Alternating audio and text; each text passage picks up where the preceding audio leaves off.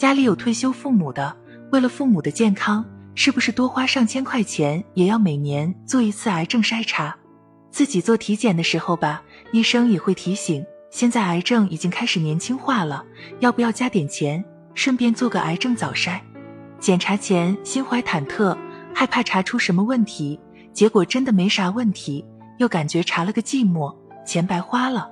这大概就是通常做体检时的心态吧。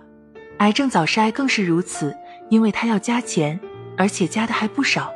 常规体检也不能说查不出癌症来，但通常通过体检查出来的癌症，通常也是晚期了。而我们想要的并不是这样的结果，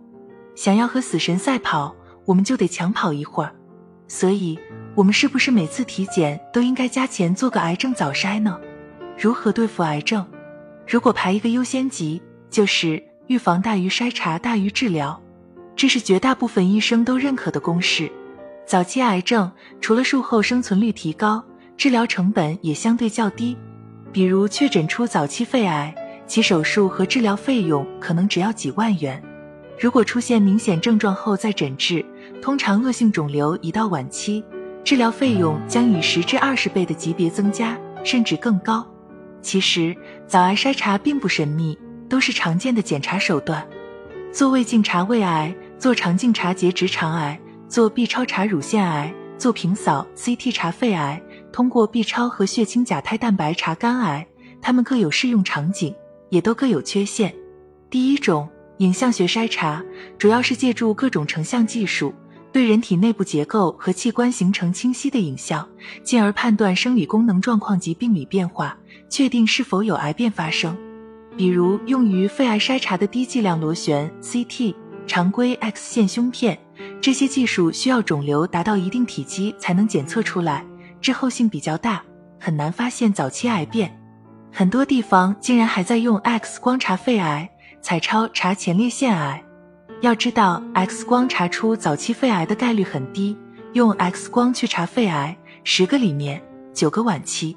第二种内镜筛查。比如筛查结直肠癌的结直肠镜和筛查胃癌的胃镜，这种技术灵敏度很高，常作为检测结直肠癌和胃癌的金标准。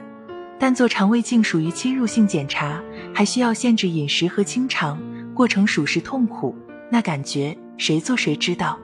无痛肠胃镜虽然能很大程度减少痛苦，但价格更贵，而且医疗资源有限。去大医院预约无痛内镜后。排队等上几十天都是家常便饭。第三种就是大家常说的肿瘤标志物筛查，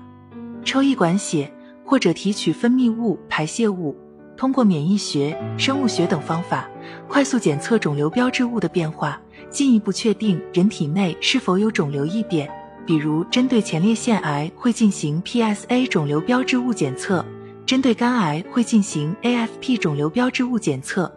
这类早筛产品的理念固然美好，但由于灵敏度、特异性都不太突出，所以出现假阳性或假阴性的可能性也不小。而市面上很多机构推出很多动辄好几万的癌症筛查，一次筛查十八种肿瘤，声称能精准定位早期癌症。别心动，别激动，很可能就出现了开头我们说的测了个寂寞，还浪费了大把银子。有人说我有钱，不怕花钱。我就要全套早筛来一遍，可以吗？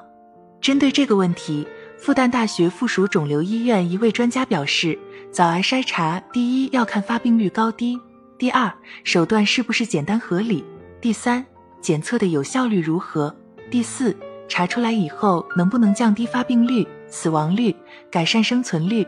所以，并不建议大家做全身的早癌筛查，也并没有这样的早癌筛查。早癌筛查都是有针对性的。目前有明确早期筛查指南的肿瘤只有结直肠癌、乳腺癌、宫颈癌，而肠癌筛查是唯一被证明可以降低发病率、降低死亡率、改善生存率的。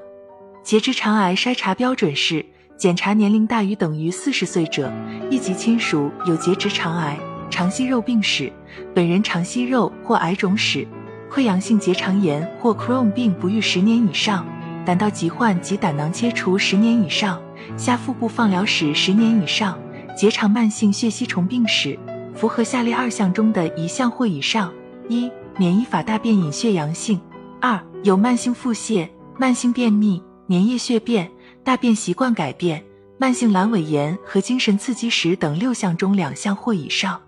乳腺癌筛查标准是：四十至四十四岁的女性应该开始通过乳腺钼靶 X 线影像检查进行一年一度的乳腺癌筛查；